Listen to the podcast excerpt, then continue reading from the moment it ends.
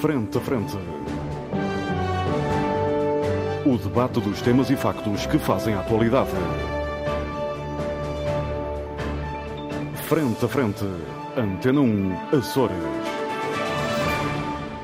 Olá, muito boa tarde. Seja bem-vindo à grande informação na Antena 1 Açores. Este é o programa Frente a Frente, é um programa de debate.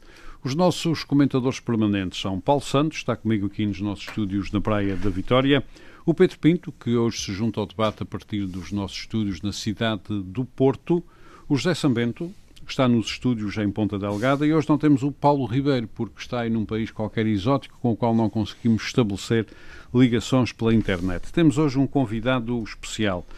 O professor Monteiro uh, da Silva, ele é muito uh, conhecido, um, não vou ofendê-lo fazendo-lhe agora uma apresentação perante os açorianos que o conhecem muito bem. Um, ele esteve ligado à APIA, Agência para a Promoção do Investimento nos Açores, uh, à Universidade dos Açores, onde deu aulas, também à Universidade do Algarve, onde foi uh, pró-reitor, foi presidente da Câmara de Comércio e Indústria de Ponta Delgada e da Câmara de Comércio e Indústria dos Açores e juiz conselheiro do Tribunal de Contas. Agora está jubilado. Monteiro da Silva acaba de publicar um ensaio que resulta de uma conferência que fez Uh, que nos parece uh, do maior uh, interesse para discutirmos o presente e, sobretudo, o futuro, que é o que mais nos importa, dos Açores. no programa anterior trouxemos cá o professor Dr. Alan Menezes, porque ele está a trazer para o debate público uma questão concreta que tem a ver com as reformas administrativas do país e a passagem de competências, no caso dos Açores, do poder regional para o poder local. O professor uh, Dr. Monteiro da Silva uh, escreve um ensaio sobre as sete fragilidades e ameaças regionais. Quais são elas? Endividamento, demografia, crescimento económico débil, uh, maus indicadores económicos e sociais, alinhamento das reformas administrativas do país, excesso de funcionários públicos e também problemas ao nível das desigualdades sociais. São as sete grandes fragilidades que ele identifica. Professor Monteiro da Silva, Dr. Monteiro da Silva, muito obrigado uh, por ter aceitado estar connosco uh, neste uh, debate.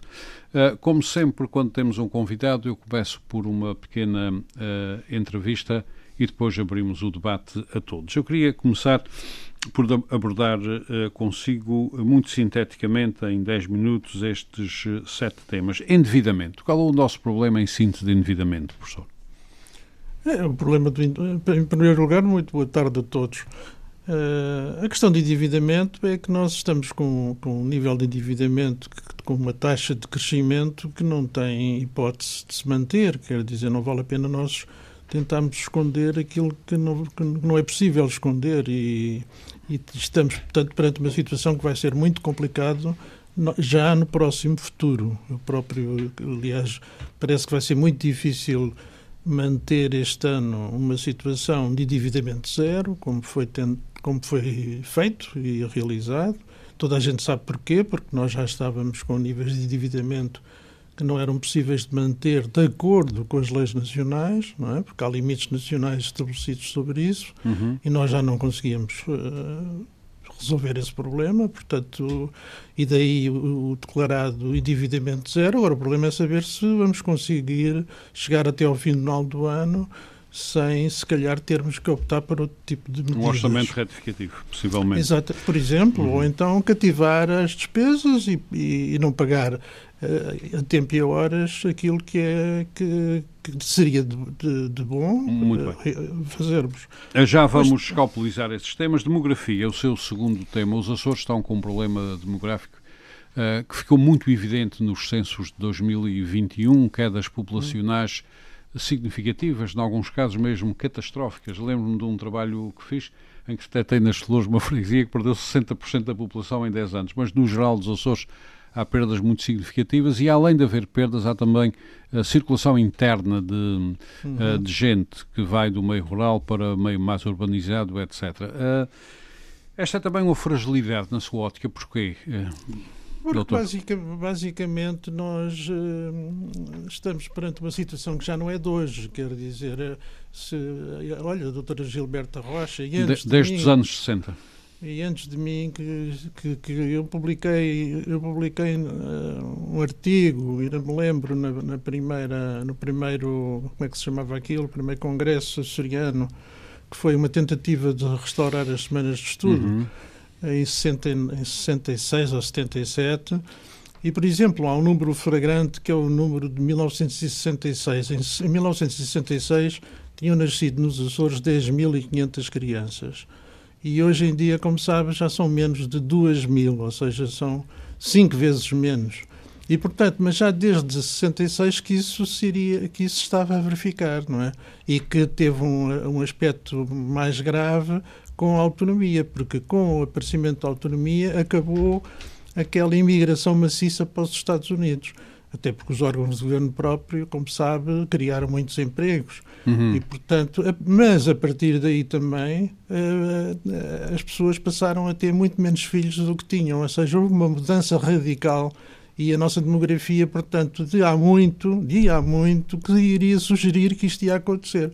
E a verdade é que nós estamos a trabalhar nesta área eu já, eu já apresentei, a meu, a meu ver, soluções. Uma delas é o aumento da, da, do abono de família, é, é, é, portanto, criar condições para que os pais que têm filhos tenham melhores condições para lhes promover a sua educação e pronto, quer dizer, e outras que venham a surgir, portanto, não, não, não tenho ideia de Assim é que não pode continuar, segundo o projeto. Sim, exatamente, exatamente. Depois temos, o, depois temos também o problema do crescimento débil. Da é isso economia. mesmo, é a terceira questão. Crescimento débil da economia que já rola há muito tempo, não é? Sim, rola há muito tempo e atinge valores cada vez menores, não é? Portanto, nós estamos, acho que neste momento, com 67% do, uh, do, do, do valor nacional Uhum. Portanto, é, ou seja, estamos 60, o nosso pedido de compra neste momento acho que é 67% do poder é nacional. É abaixo de 70 pelo menos.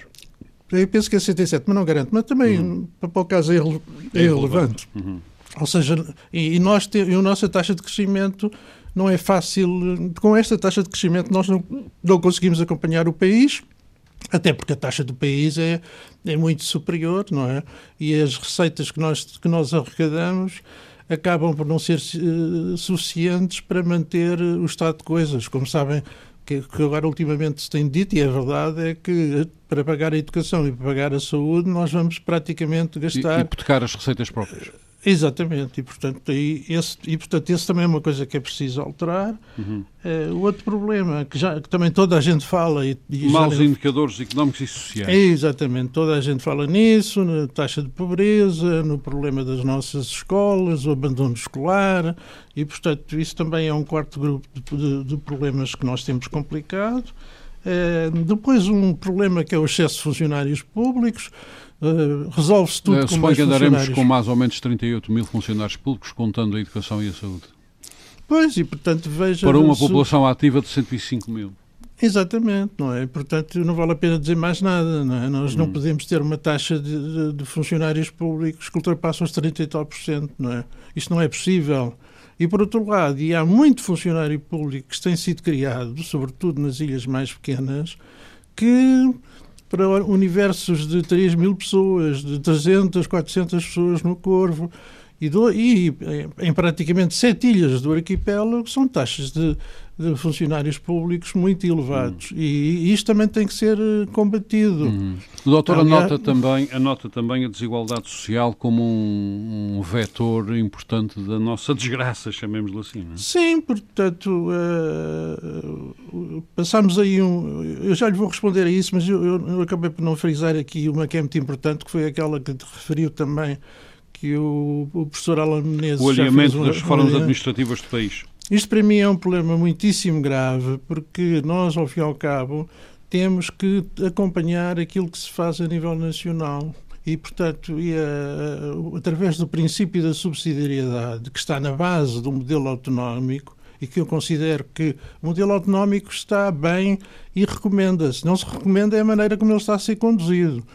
E, portanto, isso quer dizer, portanto, que não há razão nenhuma para que nós não acompanhemos aquilo que está a acontecer no continente, que é, olha, as escolas primárias já há mais, penso que há meia dúzia de anos, pelo menos, que foram passadas para as autarquias, aqui nos Açores não se fez nada nesse domínio, penso eu. posso estar enganado, mas não me parece que tenha feito nada. No caso agora das escolas secundárias e dos centros de saúde, agora até vão passar competências na área das calamidades, vão passar competências também na área dos bombeiros. Portanto, ou seja, está a passar para aqueles que devem resolver esses problemas de uma forma próxima. O abrigo da subsidiariedade. Exatamente, e portanto é isso, isso, não, isso para mim é o, deste, de, de, todos estes problemas que já são conhecidos e que nós já os conhecemos há, muito, há alguns anos ou há muitos anos, este problema é um problema novo e acho que e está a ser ignorado. Uhum. Eu, eu, eu, por acaso já sabia que tinha havido esse artigo do, do professor Almo e estou a ver se consigo lê-lo com muito interesse porque uh, eu, já, eu já falei neste assunto pelo menos há dois anos esta parte, mas não sabia que o professor Almo tinha eh, feito isso e congratulo-me e vou lê-lo com maior atenção. E finalmente a desigualdade social, uma chaga nos Açores. É uma saga porque. Desigualdade social, deixe-me só interrompê-lo, quer dizer, para que as pessoas nos entendam bem, quer dizer que poucos têm muito e a maior parte tem quase nada. Sim, e, e, portanto, a desigualdade social é medida através do chamado índice de Gini, uhum. que varia entre 0 a 1. Portanto, a máxima desigualdade social é quando o valor é 1. À medida que o, o dinheiro é repartido por mais pessoas, é claro que aquilo passa para 0,9. Hoje em dia, eu acho que os valores andam entre 0,30 e 0,40, mas a nossa é a mais alta de todas. Uhum. E, e, portanto, ainda por cima, num país que tem, se nós disséssemos, ok, mas temos gente muito rica e temos gente muito pobre, mas nós nem sequer temos gente muito rica, não é? Não, não. E, portanto, temos, a gente, temos a gente muito pobre. É verdade, porque não temos, quer dizer, temos dois, três, quatro grupos económicos eh, Pronto, multipliquem isso há 20, 30 grupos. Não há, não, não vale a pena pensar que não há. E, portanto, isto quer dizer que este assunto, aliás, até devia ser estudado. Porque é que esta taxa de desigualdade é tão grande e tão forte na região autónoma dos Açores quando nós temos eh, tão, tão à, à, nossa vista, nós consideramos que há muito pouca desigualdade social, mas depois quando vamos ver os números ficamos assustados. Mas a distribuição da riqueza parece ser muito má e os salários muito baixos. Pode ser, podem ser duas causas. Sim, claro que sim, mas eu gostava de estudar isto, aprofundar isto. Hoje em dia hum. já não tenho já, já não tenho cabeça para, não, não, tenho, para, claro que tenho. para meter nisto, mas qualquer dia se calhar ainda vou fazer uma análise este, este índice, porque este índice Gini uh, tem que ser analisado, quer dizer, porque isto é, portanto, é, nós estamos na cauda da Europa, não é na cauda de Portugal nem na cauda dos Açores, estamos na Muito cauda bem. da Europa. Professor, nós já vamos uh, abrir este debate, mas tem mais uma pergunta para lhe fazer. Eu estive a ler, obviamente, com muito cuidado o, o seu uh, trabalho, tive também a ver alguns indicadores para preparar esta, este nosso programa. Nós estamos a falar aqui, na maior parte dos casos, para não dizer em todos, numa situação complexa porque estamos a falar no longo e muito longo tempo. Ou seja, isto não nasceu agora, estes problemas não nasceram agora. Estes claro. problemas vêm-se avolumando ao longo, em alguns casos ao longo dos séculos, em alguns casos ao longo de décadas, até que chegamos finalmente uh, onde estamos, em que em alguns casos faz lembrar aquele velho problema dos domos, domaine d'outre-mer franceses, uhum em que é tudo funcionários públicos e os, restos e os outros tocam viola. Eu, por acaso, já sou, mas agora já, já, já deixei de tocar há muito tempo. E os outros tocam viola na, na, nas esquinas. Ou seja, uh, se fosse uma coisa de hoje, a gente arranjava talvez uma receita, mas com este longo prazo, como é que se sai disto, Dr. Monteiro da Silva?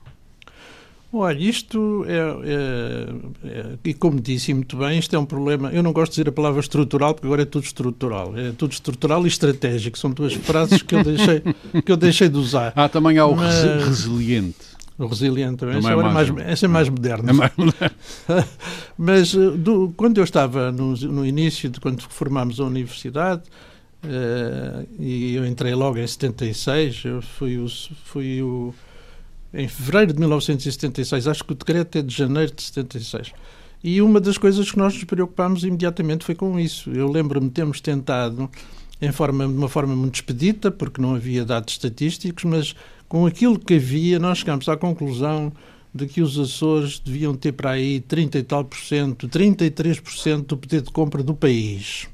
E eu acho que não estava muito enganado. É claro que a autonomia, como sabem, deu um salto gigante neste, neste problema, não, é? não, não, vale a pena esconder isso. Aliás, uhum. aproveito a ocasião para pedir a, a alguém do planeamento que estude o, o, esse, o valor de, de, de, entre 1974 e 1980, porque a partir de 1980 nós temos dados estatísticos. Uhum. E bons, não é? Mas há ali o período de 74, 80 que nós não sabemos o que, é que, o que é que se passou. E era bom para termos uma série longa, não é? Porque nós ou começamos, começamos depois de 80, porque antes não temos nada. Portanto, se alguém tiver aí a ouvir do lado do planeamento, eh, fazia um, estudo, ainda que expedito, mas pelo menos para nós termos ali uma base de trabalho, não é? E, e, portanto, isto para dizer que o salto foi de tal maneira grande e gigante que a autonomia, nesse aspecto, teve aspectos muitíssimo positivos para a região. Uhum. Nós também, a maior parte das infraestruturas, elas não existiam, não é? Uhum. E, e, graças a Deus que isso foi feito. Uh, o primeiro, primeiro ciclo autonómico do, portanto, do PSD, do Dr. Mota Amaral, foi um ciclo que uh, teve praticamente a tentar dar as respostas mais urgentes nessa matéria. Mas só para dar outro dado, em 1970, as pessoas não, não têm que pensar nisto, como é que isto era antes. Em 1970, o, da, o recenseamento estatístico dava que havia nos Açores quatro, eu não sei se era 420 ou 470 pessoas que tinham entrado numa, numa faculdade, portanto, uhum. desde que estivessem inscritos. Portanto, por aqui podem ver o grau de abandono a que as ilhas estavam de facto votadas. A as é? ilhas, exatamente, uhum. 470 pessoas que pelo menos entraram. Eu lembro-me perfeitamente, eu quando cheguei aqui à região fui dar aulas para a escola secundária. E a maior parte dos professores da escola secundária, da secundária não, de, como é que ela se chamava? A escola comercial, na altura. Industrial. A escola comercial e industrial. Eram pessoas que não tinham qualquer formação superior, não é? Uhum. E, e, e, portanto, isso foi um salto qualitativo brutal. Uhum. Mas, entretanto, isto começou tudo, passa a expressão, a empapar, não é? Exatamente, empapar, exatamente. E isso aconteceu fruto de. Eh, penso eu que isto. Não sei, isto, isto é uma questão também cultural, por isso é que eu falei nesse valor das 460 pessoas com formação, com, não foi com formação, com inscrição num curso superior. Tudo isto, portanto, eh, nós cometemos muitos erros, não é? E, aliás, a minha primeira conclusão em relação a esses erros, e não é, isto não é negativo nem a dizer mal de ninguém, nós não conseguimos fazer uma análise ao desenvolvimento do, do, do processo. Ou seja, nós devíamos ter, ao fim de sete anos, dez anos, fazer um ajustamento do uhum. modelo. O professor disse isso várias vezes no seu ensaio. Exatamente. ajustar o modelo com base em Exato. estudos. E acho que era pelo fundamental. Menos, pelo menos de década, não é? Exatamente. Muito bem. Professor Monteiro da Silva, nós já vamos abrir este debate para desenvolver muito mais os seus raciocínios. Começo pelo Paulo Santos. O Paulo Santos leu, o, uh, obviamente, o ensaio, ouviu agora esta síntese que fez o professor Tom Monteiro uh, da Silva. Quero os seus comentários e as questões que queira colocar Bom, ao nosso convidado. Eu, antes de mais, eu saúdo a presença do seu professor entre nós. É uma honra tê-lo cá. Obrigado. Uh, uh, bom, eu li o, o artigo e, uh, e, notei, desde logo, e depois hei de fazer outros considerantes também, e enfim, eh, eh, notei à partida que há uma preocupação grande ao nível das imparidades, ao nível da questão da dívida. Eh, e eu aí gostaria, se me permite, não, não diria que é um reparo, mas é uma, uma, vá lá, um, uma observação, vamos pôr assim. A questão da, da dívida que subsume, de certa forma, na incapacidade que nós temos para cumprir, ou, ou potencial incapacidade que nós podemos ter, eventualmente, para cumprir pontualmente as nossas obrigações, essa é que é a questão da dívida, isso é que releva, do ponto de vista público, eh, é uma questão que, à escala, Uh, colhe ou, ou, ou, ou, provém dos mesmos, das, mesmas, das mesmas entorces e das mesmas realidades que acontecem ao nível de, do Portugal inserido nas comunidades europeias. Esta coisa de diferenciar aspectos de ordem local, regional e internacional, às vezes, enfim, entronca nestas, uh, uh, destas identidades. E esta parece a mim que é uma delas, apesar de, obviamente, temos que ver a coisa à escala. Mas na realidade, vamos lá ver, o processo de industrialização que a Europa passou e que Portugal foi uma das grandes vítimas, os países do Sul, que estão na Europa, na União Europeia, por engano, mas eu agora também não vou desenvolver, desenvolver essa ideia, já a desenvolvi aqui noutras, noutras ocasiões, que estão na Europa por engano, porque ninguém imaginava que ia haver eh, a queda do Muro de Berlim, nem nada disso, e portanto, rapidamente, como se vê agora, a Europa Uh, do plano Marshall e de, começa a desviar-se lá para aquele lado, para o leste, e portanto isto aqui já, já nos quiseram pôr a borda fora, como foi evidente em 2010 e 2011, já ninguém se lembra, mas eu lembro. E, uh, e portanto, isto só para dizer o quê? Para dizer que a questão da dívida tem um bocadinho a ver com, essa, com o processo de industrialização que o país passou, uh, pela aposta numa, numa, numa política de serviços que a gente sabe que a médio e longo prazo é inepta e aqui, passando, devolvendo aqui para a questão da região, eu penso que a filosofia e o que aconteceu neste particular da dívida, já vamos aos outros aspectos, mas neste particular da questão da dívida, é um bocadinho por aí, porque, eh, eh, na verdade, o que acontece aqui na região, Uh, e vejo muita questão colocada do ponto de vista um bocadinho tecnocrático e eu não concordo muito com isso, porque acho que a questão de fundo é exatamente esta: é a falta de, é, é, é a falta de produtividade é a falta de criação de riqueza. E isto acontece porque nós. Vejamos o exemplo da terceira. Eu acho que já dei esse exemplo aqui uma vez também. A terceira, uh, a meados dos anos 80, tinha cerca de três fábricas de laticínios e mais três de tabaco. Ora, num contexto populacional que em 1991, e saliente isto muito bem, quase que chegava às 90 mil pessoas, que é outro aspecto também bastante interessante, uh, densificando aquilo que o Armando há pouco referiu e bem a respeito da, da disparidade de população que existe nos Açores uh, no geral, desde os anos 90 até hoje. Eu reportei-me à terceira, que é a realidade que eu conheço melhor que onde vivo, não é? Uh, a terceira, e estamos a falar de uma das ilhas, enfim, que portanto, das que, das que se calhar menos sofre com esta realidade, já teve uma quebra populacional muito, muito, muito significativa. Ora, a quebra populacional leva a quê? E está agora a sofrer. Leva à quebra do mercado potencial e está a continuar a sofrer precisamente. Disse isso densificando o que estava. Gente fizemos um, um retrospecto de 1991 os censos de 91 para hoje, verificamos uma coisa, enfim, é, enorme. É, é, é, enorme. E aqui a questão é esta: é que depois a quebra de população gera quebra de, do, do mercado potencial, a quebra do mercado potencial também gera quebra na solvência das empresas, não é? Que depois também tem menos mercado potencial e menos. É uma bola de neve que se gera e, e que é uma espiral, na minha perspectiva, de empobrecimento. E, portanto, esta questão da dívida, quando a gente olhamos para a dívida, não podemos olhar. Temos aquilo que já falamos no outro dia, a respeito da, no, num outro programa, a respeito da questão da, portanto, da, dos déficits zeros e das, das, reconciliações financeiras. Bom, a gente temos que ver que gerir um Estado, ou um, gerar, Estado, uma região, não é igual a gerir um, um família, um particular. Portanto, há projetos de médio e longo prazo. Mas, por outro lado, também há um aspecto, e é este que eu aqui saliento, que é muito importante, é que para cumprir pontualmente com as obrigações temos que gerar riqueza e temos que gerar rendimento. E é este que é a grande quebra que acontece na região desde os anos 80 até hoje, é, quebra, é, é, é essa quebra. Uma economia que tende a ser cada vez mais de serviços, não é?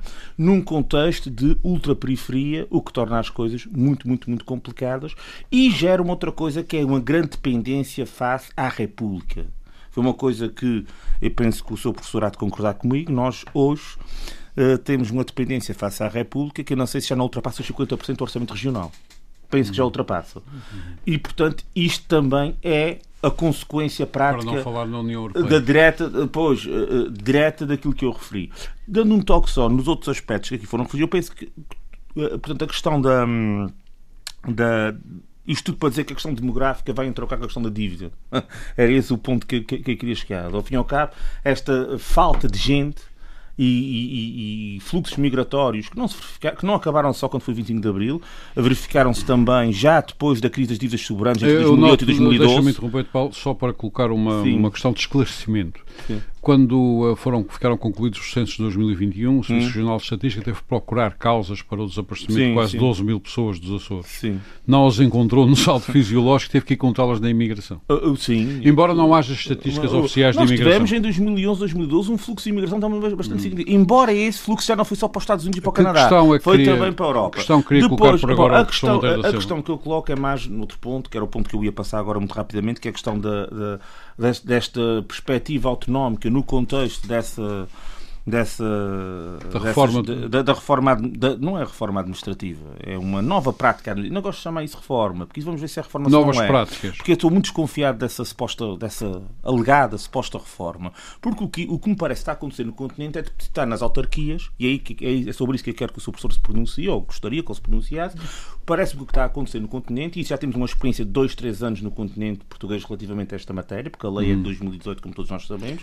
E agora precisamos está nas autarquias e depois o dinheiro logo se vê. Uh, não, não, a questão é um bocadinho despejar nas autarquias as insuficiências de serviços públicos, já a funcionar pessimamente ao longo de várias décadas por más opções políticas. Muito bem. Porque se não houver um financiamento, não houver um contexto de, de, de, de, de, de competência originária das autarquias relativamente a estas matérias, e se acontecer como alguns autarcas reportam no continente, em que têm as competências, mas depois não têm nem a capacidade financeira nem orçamentada, nem, nem os nem recursos humanos, humanos, nomeadamente ao nível da, da educação, que já está a ser objeto desse tipo de, de, de prática, uh, eu gostaria que o Vamos ouvir o, o que gostaria, A minha pergunta é muito simples. O que é que o seu professor, e fiz muito, muito parecido ao, ao professor Ala, mas faço aqui também ao seu professor, que é, o que é que o senhor acha se no, na, na aplicação da lei de onde emerge esta uhum. prática aos Açores, se não corremos os riscos de ter os mesmos vícios, piores ainda, dada a situação de alguma alienação política que vemos claramente bem, na região e de desconsideração do poder parlamentar. Muito obrigado, se Paulo se Santos. Se não, eh, se não corremos riscos acrescidos até relação Muito obrigado, Paulo Santos. Professor Monteiro da Silva. Eu, eu, eu, compreendo a questão, mas quer dizer, eh, mas nós temos que andar para a frente, quer dizer, essa ideia de que se calhar ainda vai ficar pior porque não, não, não, não, não, só peço desculpa, não fiz o que eu disse. O que eu, o que eu, o que eu referi está, foi no sentido de foi no sentido de o que é que tem o que é que é a nossa experiência até agora no do que tem acontecido no continente. A grande parte dos autarcas o que, o que reportam é essas insuficiências que eu aqui enumerei. Bom, o que, o, o que, mas, no, diga, diga, no, no, meu caso pessoal, pessoalmente eu não, não concordo com isso. Eu, eu, vou explicar porquê. Diga. Porquê é que eu não concordo com isso? Porque Hoje em dia, isso é um, é um fenómeno que aconteceu, aconteceu no mundo a partir dos anos 30, dos anos 40. Hum Havia antigamente um bocado a ideia de que não havia dados estatísticos e que não se sabia. Esse problema está completamente ultrapassado. Essa coisa de dizer, ah, e agora como é que a gente vai saber se na Câmara Municipal do Porto as escolas custam 10 e na outra custam 5 e na outra custam 1000? Esse problema não se põe porque isso, hoje em dia está tudo historicamente documentado. O senhor tem documentação. Sim, mas eu não levanto nenhuma questão estatística, mão... Sr. Professor, peço desculpa. Não, é Sim, mas a questão quanto é que, tá bem, quanto é que tem que ser ser. Eh, pois, mas a questão de estatística é fundamental. Não, mas o que, o, que, o que eu disse foi outra coisa, é que até agora tem, o, o, basicamente as competências passam para as autarquias de forma automática. Não passam. E... Isso é, o senhor já viu que há uma grande discussão sobre isso. Sim, mas então há câmaras, há câmaras senhores, vamos ouvir o professor Monteiro da Silva, faz favor. Há câmaras e câmaras municipais que não concordaram porque acham que os valores não são aqueles que eles deveriam gastar e que, que nas câmaras deles há casos particulares. Mas isso, esses casos particulares, uhum. essa conversa toda está documentada.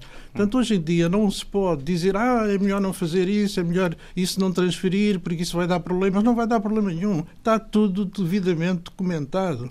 E em relação a, a, a, mesmo às despesas açorianas, elas estão todas completamente documentadas. E, portanto, não há necessidade de a gente ter medo que isso possa, de certa maneira, depois criar ainda problemas maiores. Na minha opinião, isso, isso o professor é a favor que, que, que, que, a suposta descentralização se faça nesses termos, como está naquela lei. É que aqui na região não há nada. O que diz lá é que a região tem que ter uma lei, portanto, uma, um decreto legislativo regional, legislativa, que, que, aplique aquilo não, à região. Não, uma lei, uma lei não, não, não. A é um região tem que regional. propor à Assembleia da República. Sim, exatamente, tem razão. Tem, razão. Tem, tem, tem, que ser iniciativa, uh, tem que ser iniciativa da região. Bom, vamos ouvir o professor Monteiro da Silva. Faz eu, eu, eu, pessoalmente, eu, eu, nesse aspecto, eu, eu queria também começar por dizer o seguinte.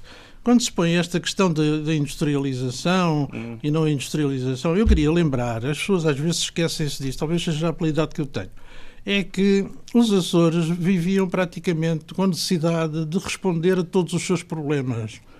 E, portanto, não, e por isso nós tínhamos três fábricas de tabaco, tínhamos fábricas de açúcar. Isso mudou, o panorama mudou. Hoje em dia a escala evita que, esse, que esses produtos continuem a ser, ter que ser feitos aqui. Isso mudou tudo completamente, hum. radicalmente. Mas é uma discussão que está a acontecer, no, por exemplo, a nível europeu, que é a desindustrialização dos Estados do Sul, ou não é, Sr. Professor? Não, eu, não, é? não, não, não, desculpe, deixe-me falar. Faça não, não, é evidente que é evidente que hoje em dia está toda a gente a perceber que esta coisa da desindustrialização foi um disparate ah. em, em, todo o caso europeu e, portanto, é evidente que a Europa está a andar para trás. É? E, além disso, é, nesse aspecto, nós temos que industrializar, não podemos fugir a isso. Nós deixamos, como sabe, por exemplo, uh, na mão de Taiwan praticamente tudo o que sejam aqueles chips fundamentais e, e, que estão na base de praticamente todo o progresso tecnológico que existe na Europa. É claro que, e olha, a Espanha, por exemplo, agora adotou para, no, no, de acordo por pôr estes PRRs e estas verbas que vêm por aí à, à catadupa, especificamente para resolver esse problema. Uhum. A Espanha percebeu que vai ser bom para a Espanha uhum. serem eles os homens uh, uh, que na Europa fazem muito chips. Bem. Pelo que eu percebo, o professor Monteiro da Silva entende que esta questão das reformas administrativas tem que avançar independentemente dos eventuais perigos. Sim, sim, claro, eu não vejo, aliás, eu não, não vejo são, perigo, porque são, está tudo, está tudo documentado. Eu volto à carga, está tudo documentado. O senhor sabe quanto é que custa um posto de polícia na Amadora, em Zambuja ou no Corvo. Está tudo documentado.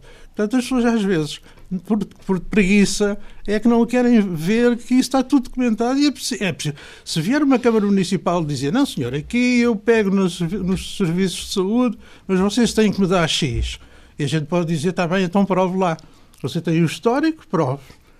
Portanto, nós não temos que ter e, e o Estado disso. ao transfere ou não então, transfere? Então, então há uma outra questão uma pergunta que eu faço. Há uma outra questão então, que Paulo Santos... Os autarcas é que têm estado aqui... Eh, é que têm estado mal? Os autarcas que não... Não, o governo, então, o, governo, que é que é? o, o governo central é que tem que tomar, é que tem que tomar as iniciativas. Está bem, os mas os autarcas que recusam e que põem reservas não, essas reserva. transferências... Então, mas é tenho, que ir para, tenho que ir para a mesa da discussão. Ah, claro. É simples. Muito bem, vamos a, a, mas isso já, isso já, isso já desdiz um bocadinho o que o está, Estão entendidos. Porque tem que ir para a mesa de negociações, a coisa não é assim tão tem que provar a sua prática, razão. nem tão, um, nem tão claro que sim. Vamos, claro, vamos avançar nesta nossa conversa. Pedro Pinto, a partir uh, do Porto, as suas apreciações e a questão ou questões que queira colocar ao professor Monteiro da Silva.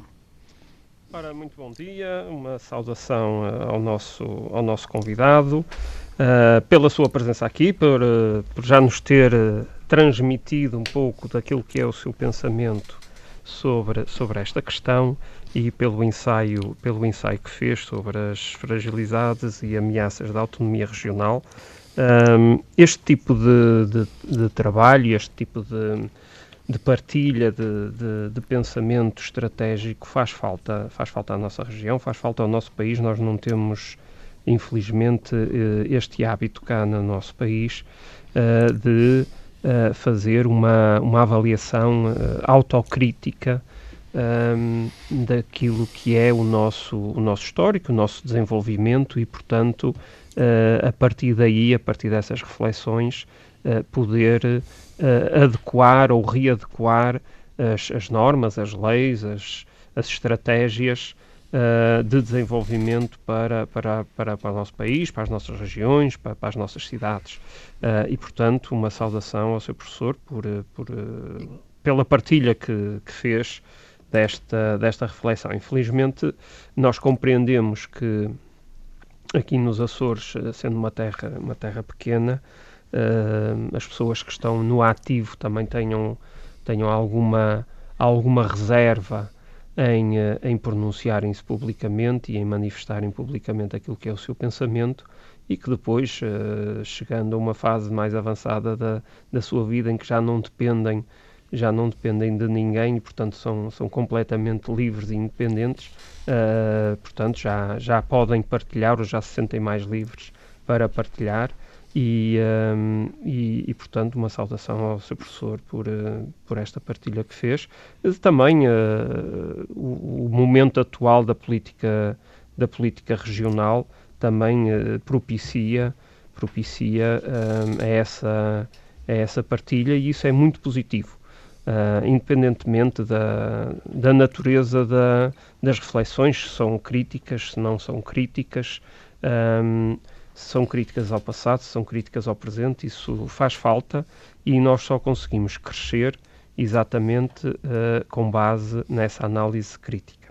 Uh, o seu professor também já, já referiu que as, as, fragilidades que identifica são fragilidades que vêm sendo acumuladas e agravadas ao longo dos últimos, dos últimos anos ou das últimas décadas.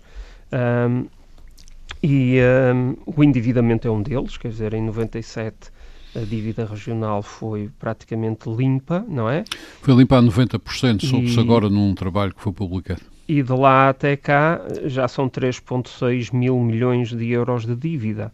E, e portanto, chegamos a esta, a esta, à margem do precipício, não é? Ao tal limite que o Sr. Professor já, já uhum. referiu, que é o limite legal a partir do qual a região já não se pode endividar mais. Um, e uh, nós temos que olhar, olhar para, eu, e faço esta, esta reflexão porque há dias cruzei-me com um cidadão um, que, que, basicamente disse o seguinte: uh, não importa a dívida, o, o, que interessa é que apareça a obra. Ora, este tipo de, de afirmação é de uma, de uma irresponsabilidade uh, enorme, mas infelizmente há muito bom povo, como se diz, uh, muito bom povo que pensa assim, porque as pessoas não não identificam a dívida pública como sendo uma dívida sua. Um, portanto, é uma dívida de alguém, é do governo, lá o que é que esse, isso de governo seja, não é? Não é nosso. Uh, eu acho que as pessoas têm uma, um alheamento cívico, da vida cívica, uh, que depois uh, as leva a fazer este tipo de afirmações, as leva a alhearem-se da.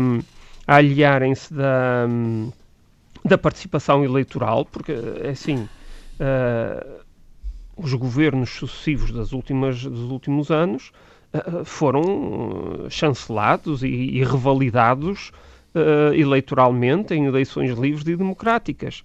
É certo que metade dos eleitores ficaram, ficavam sempre em casa e, portanto, só a outra metade é que ia votar.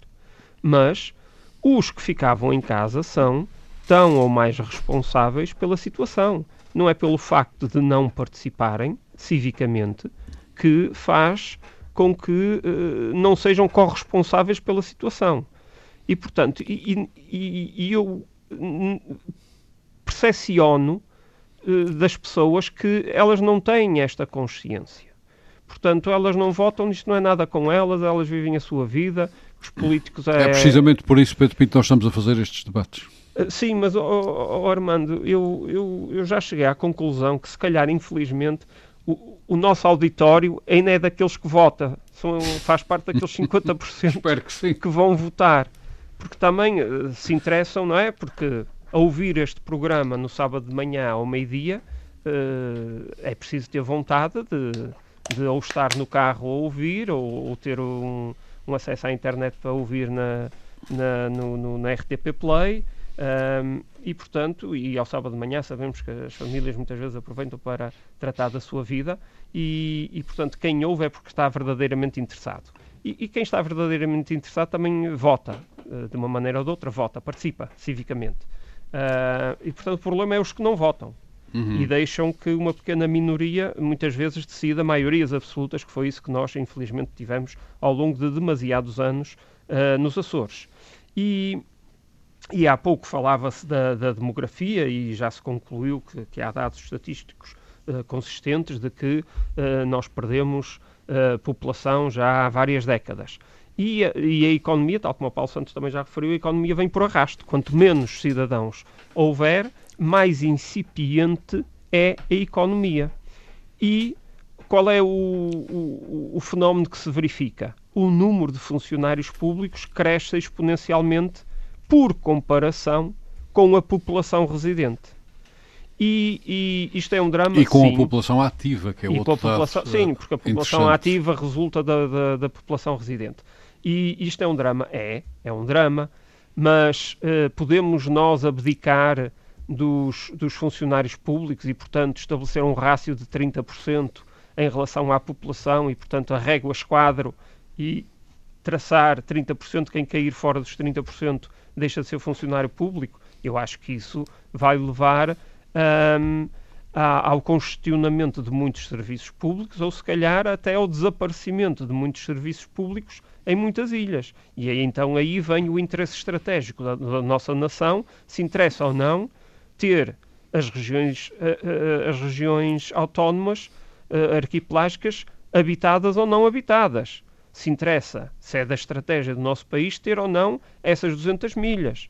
E o que isso agora pode implicar no aumento eh, que se está eh, trabalhando e propondo às Nações Unidas para as 400. Hum. Portanto, tudo isto é estratégico da nossa, da nossa nação. Obviamente, nós estamos analisando isto ao nível, vá lá, micro ou médio, porque estamos nos concentrando apenas e só naquilo que é a nossa realidade insular, mas também uh, temos que ver que a nossa realidade insular resulta da realidade nacional. E o claro. próprio país tem vindo a perder, tem vindo a perder uh, cidadãos. O que é que gostaria de ouvir quais, do professor Monteiro da Silva? dos quais novos cidadãos, recém-licenciados ou uhum. recém-formados, que isso hoje em dia já não há licenciaturas, devemos estar integrados, uh, mas recém-formados na universidade. E, portanto, significa isso que nem o país uh, Pedro tem Pintela, capacidade Pedro Pintela, é preciso lembrar que sobre isto licenciados é preciso lembrar uma coisa. Aliás, o professor Monteiro Silva dizia há pouco que teríamos para aí 500 pessoas na universidade no início da autonomia. Hoje em dia temos metade da média nacional ou menos. Ou seja, a história continua. Sim, mas oh, oh Armando, o, seria. E resta saber quantos é que estão cá.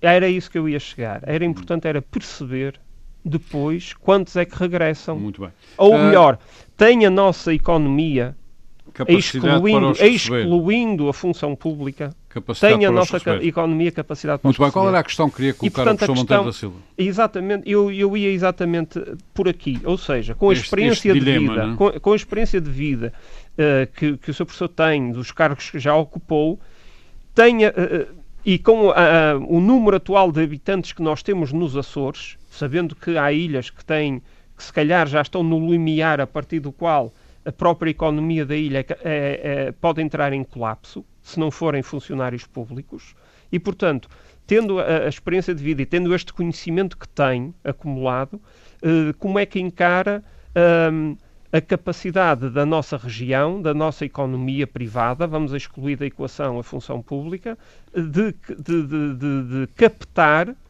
os nossos jovens açorianos recém-formados. Muito bem. Professor Monteiro da Silva, esta questão é uma questão muito importante porque liga-se com muita coisa, liga-se com o crescimento, liga-se com a produtividade, como dizia com a aqui demografia. O, Paulo Santos, liga-se com a demografia. Hum, no fundo, liga-se com quase tudo aquilo a que, que, que referiu aqui, se exceptuarmos as, eh, a reforma administrativa. Ou seja, Sim, como, é, como, como, é que analisa isto? Eu, eu, eu, eu de, há, de há muito que defendo, uh, e também já escrevi sobre isso há, há, muitos anos até atrás, há aqui um problema que não, para, para criar um negócio ou para criar uma, uma empresa, mesmo que seja de interesse geral e, portanto, que o Estado deva ter uma participação. O que era importante era fazer isto pelo chamado regime de concessão. Ou seja, juntem um conjunto de pessoas, o Estado até pode ficar por trás, pode estar no capital social, mas não transformem isso. Porque é que eu digo isto porquê? Porque criam. Não, não façam mais uma empresa pública. Exatamente. Façam mais uma empresa pública e depois o que é que acontece? Aquilo vai toda a vida. Vejamos, por exemplo, o conjunto de. Aquelas que este governo atualmente já fechou, e ainda bem, não é? E, mas a maior parte delas, o que é que aconteceram? Aconteceram por transformar aquelas pessoas em funcionários públicos. A chamada, a chamada inter, internalização. É. Que é um, nome, é um nome interessante. É, mas a verdade é que depois eles ficam a, a, a, ficam, ficam associados à, à, carga de que nós temos que suportar todos os anos de, dos funcionários que estão na nossa dependência, não é? Uhum. E eu também queria chamar a atenção que, portanto, eu acho que uma das hipóteses que nós temos é dar uma reviravolta nesta coisa e não, e não continuar nesta de criar mais funções e mais, mais atribuições e depois aquilo acaba por voltar tudo atrás o que é voltar tudo atrás? É pôr essa gente toda na função pública, porque não há outra maneira. E isto está, é um processo que se está a perpetuar. E, eu não sei. e por outro lado também, e isso verificou-se muito até no, no, nos, últimos, nos últimos anos, é que a maior parte destas funções acabam por ser destinadas, se a gente for ver quem é que, a quem é que estão destinadas, são as pessoas que estavam ligadas à vida política. Uhum. E que estavam ligados a serem pessoas que trabalhavam nos partidos políticos. E não faço distinção, porque isso foi geral, não é? E isso para mim é uma das consequências. Mas se, se fizerem uma análise, às, então nas ilhas mais pequenas, isso é mais que evidente, não é? Isso tem que, tem que levar uma volta, isso não pode continuar de maneira nenhuma. Depois. Uh, Felizmente, portanto, nós perdemos a ligação à Terra, não é? Porque era impossível. Aliás, tal como aconteceu no continente, não é? No continente dos anos 60, houve aquele êxodo maciço dos rurais que foram para a França, para a Alemanha, etc. Isso aconteceu nos anos 60. E, Aqui continua, é... e está-se agravando agora. Está Sim, mas isso está bem, exatamente. Mas isso, mas Aliás, as low cost, nessa matéria, as low cost têm Tiram muita gente. Têm facilitado. É assim, eles durante a semana vão para França, por exemplo, e, e regressam ao fim de semana. Uhum.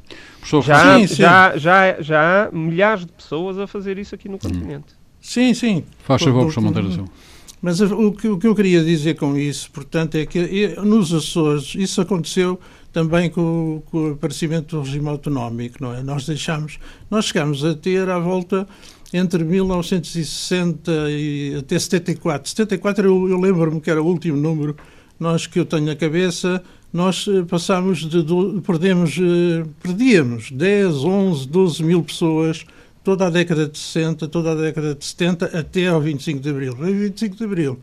E as pessoas foram trabalhar para os serviços públicos.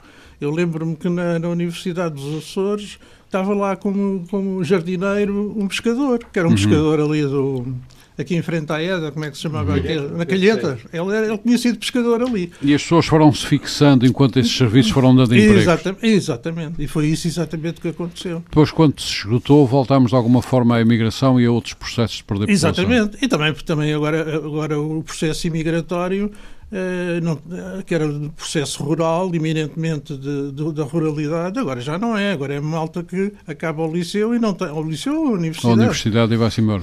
E vai-se embora, não é? Hum. São processos tanto completamente Portanto, é preciso, estancar eu, eu é, é preciso então, estancar isso. Um... Uh, Pedro Pinto, eu tenho que passar agora. Era só, é só mesmo 30 segundos, que é o seguinte. Mas tem que ser, Mas isso não é a integração europeia, a livre circulação de pessoas e bens professor Monteiro da Silva, é, é essa evidente a razão? Que é. Isto é evidente e, portanto, nós estando na margem, nas franjas exteriores desse espaço europeu, o mais natural é sermos nós os prejudicados, ou os primeiros a ser prejudicados por causa do centro. Ainda bem que sabes que é nas franjas. Eu não, eu não, eu não, Muito bem. Ainda bem que sabes que é nas franjas. Eu vejo que é são formas completamente diferentes de ver a questão. A questão hoje é claro que a integração europeia vai se dar e vai se continuar a dar, e felizmente, quanto a mim, vai se continuar a dar. O que nós precisamos temos, é da atratividade. Nós, não, nós precisamos é de resolver os nossos problemas. Uhum. Felizmente, é isso que eu queria ia acabar com isso. Felizmente, que nós, neste momento, estamos com uma atividade turística que tem sido excelente para nós, porque nós somos os melhores em quase tudo aquilo que as estatísticas internacionais e, e, os Açores estão na moda, blá blá blá, e a prova disso é, olha, ainda agora vêm, vêm voos diretos para Ponta Delgada e penso que para a terceira, eh, em relação, em relação a Madrid, em relação a Londres, em relação à França, em relação a Frankfurt, em Paris, aliás, ou seja, nós felizmente tivemos a sorte de estarmos com uma, uma, área turística que se está a desenvolver. E que está a crescer cada vez mais. E que está a crescer cada muito vez bem, mais. Muito obrigado. Já Sambento, questões quer colocar, ou questão quer colocar ao professor Monteiro? Quero saudar o nosso convidado e enaltecer e sublinhar o facto de ser uh, uma personalidade que uh, participa uh, ativamente na nossa vida pública, não se Uh, confina à sua reforma uh, e ao seu conforto, é uma pessoa que procura uh, intervir e, e, discutir ideias. E eu, eu gosto muito disso, acho que é um espírito que nós devemos saudar. Nós temos milhares e milhares de pessoas aposentadas e reformadas nos Açores que têm um conjunto de experiência e de competências que uh, não devem ser desperdiçadas. Uh, eu acho até que em alguns setores fazem muita falta, e não me refiro só à, questão, à área da educação, à área da saúde, para ser claro, fazem muita falta uh, aos Açores e, e, por isso eu gostava muito de sublinhar esse aspecto. Quanto ao artigo do, do professor. Uh, o diagnóstico que ele apresenta, eu penso que é, no essencial, consensual. Talvez Uh, há aqui duas coisas que eu referiria. Eu, eu acho, eu não concordo bem com a, com, com a caracterização que faz dos ciclos políticos como sendo, no essencial, parecidos ou quase iguais e de continuidade. Eu, eu acho que houve aqui mudanças profundas. Uh, o projeto político do Partido Socialista em 96 foi uma viragem política de fundo nos Açores, com muitas mudanças. Uh, e mesmo dentro desse ciclo do PS, em 2012, com Vasco Cordeiro, eu acho que também há um, uma viragem política. Uh, e por isso, mas isso tem a ver com a minha sensibilidade política, não poderia deixar de dizer isso. Mas ainda em relação ao diagnóstico, A questão do excesso de funcionários públicos, eu não tenho esse registro. O registro que eu tenho não são de 38 mil funcionários públicos.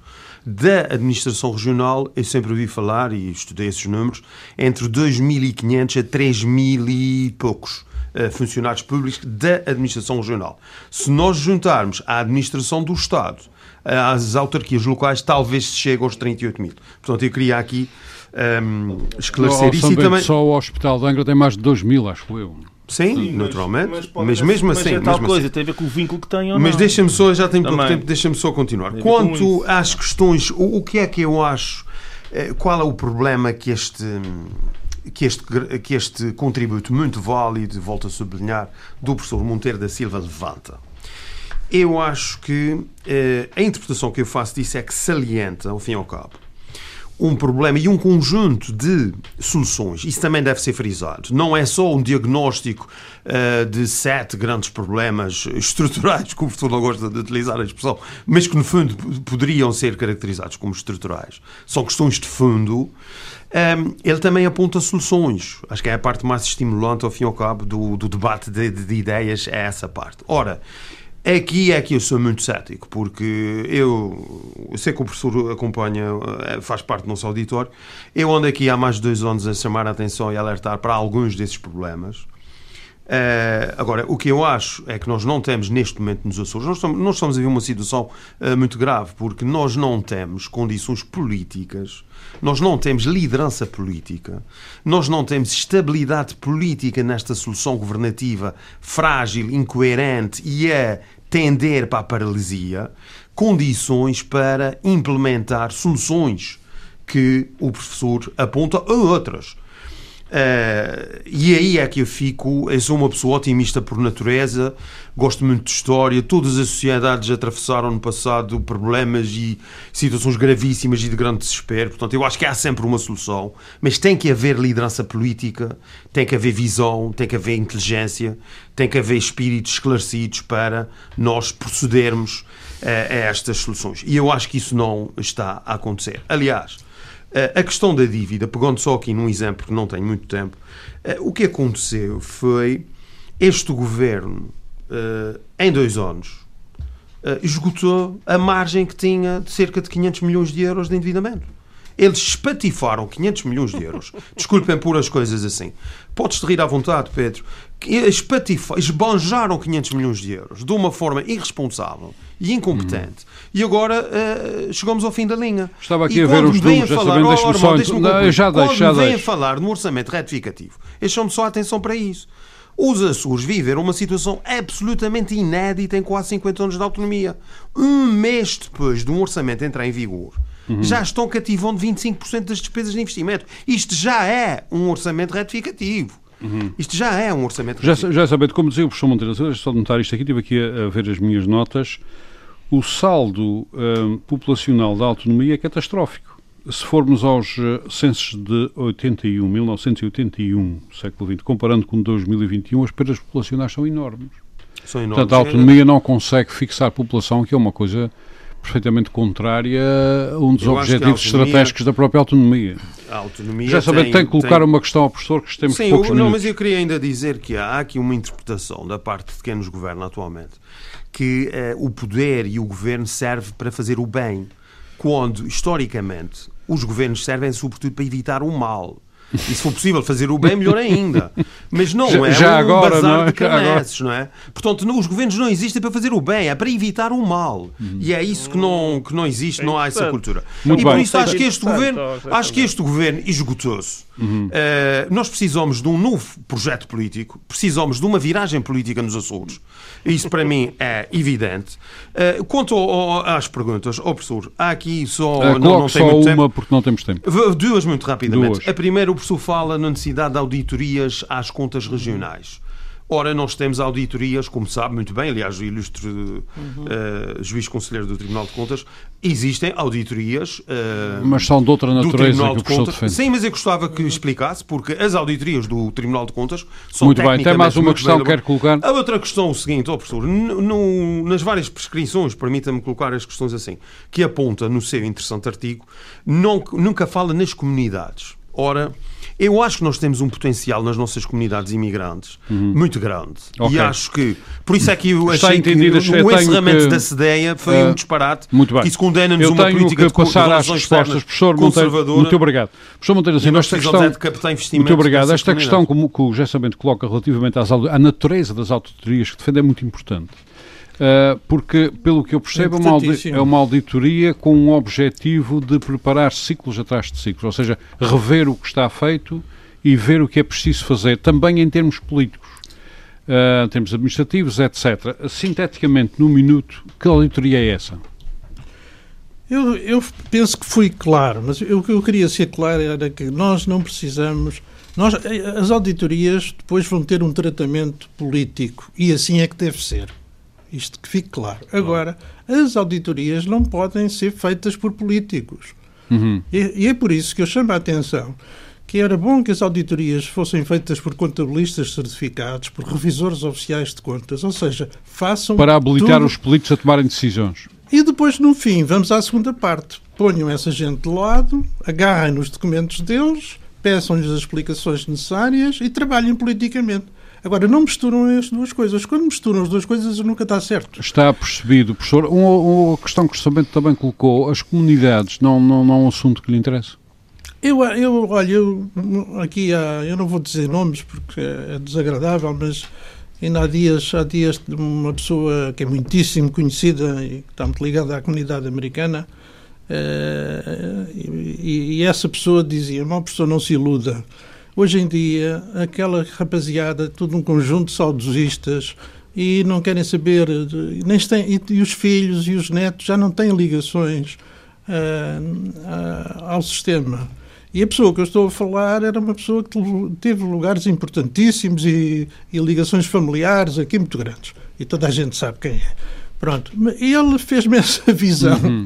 e eu fiquei assim, então, mas estou sempre a falar nas comunidades e ele disse, ó oh, professor, já, essa malta já praticamente já não existe, quer dizer, e dizia-me isso até com alguma amargura, não é? Uhum, uhum. E portanto daí que eu não falei propositadamente nas comunidades, porque... Professor, professor Monteiro da Silva, deixa-me deixa que lhe coloque uma questão... Uh, Afinal, estes quadros que nós temos aqui discutido neste programa, o que temos lido uhum. uh, e o que temos ouvido em outros sítios, são extremamente complexos para o futuro dos Açores. Que, que impactos isto tem na autonomia, da ide na ideia da autonomia e na vontade de mantermos a autonomia? Eu considero, eu considero que a autonomia é um, é um projeto muito positivo para os Açores e que não haja dúvidas. Agora, tem que ser, tem que ser gerido com competência. Portanto, e mais não digo, quer dizer, tem que ser gerido com competência. Eu já agora queria dizer o seguinte: eu, eu, eu, quando fui para a Universidade dos Açores, a primeira coisa que eu me dediquei foi exatamente esta questão da demografia. Uhum. Antes ainda de vir a Gilberta, que muitíssimo bem me substituiu e que fez uhum. um belíssimo papel. Até porque eu, entretanto, eu fui para os Estados Unidos, fui para a Pensilvânia doutorar-me e, portanto, eu saí da universidade durante dois ou três anos. Durante esse período, eu fiz um, um trabalho que está publicado e, e, e, eu cheguei a fazer as contas com imigração e sem imigração. Portanto, eu fiz as contas com a coluna dos, dos nados mortos, dos nados vivos, a natalidade, os mortos, essa atrapalhada toda, e pus também, e depois por aí calculei o valor que nós não tínhamos, que era de, de, de, dos valores da imigração. Porque há imigração oficial, mas como sabem, há muita imigração de rapaziada que vai para os Estados Unidos, já não Informal. Vou. Isso, e, portanto, eu, o, eu, é desses números que eu às vezes me lembro. Um deles foi que, de acordo com as minhas contas, o máximo que nós tivemos em população, penso que também foi em 1966, e chegámos a ter 333 mil pessoas. Uhum. Portanto, nós neste momento estamos com Perdemos 230. 100 mil. Perdemos 100 mil. Portanto, e esses Professor... números eu, fui eu que os fiz, garanto que estão certos. Muito bem. Professor Monteiro da Silva, não temos mais tempo. Muito obrigado por estar aqui connosco. Não pode ser para discutir uh, o seu trabalho que está a ser publicado, As Sete Fragilidades e Ameaças Regionais. Agradeço muito ter estado connosco, o tempo que nos Eu é concedeu. Que agradeço. Obrigado. Obrigado. Paulo Santos, Pedro Pinto, José Sambento, hoje Paulo Ribeiro não pode estar connosco. Muito obrigado por mais este debate. Nós voltamos para a semana. Muito boa tarde. Frente a frente. O debate dos temas e factos que fazem a atualidade. Frente a frente. Antena 1, Açores.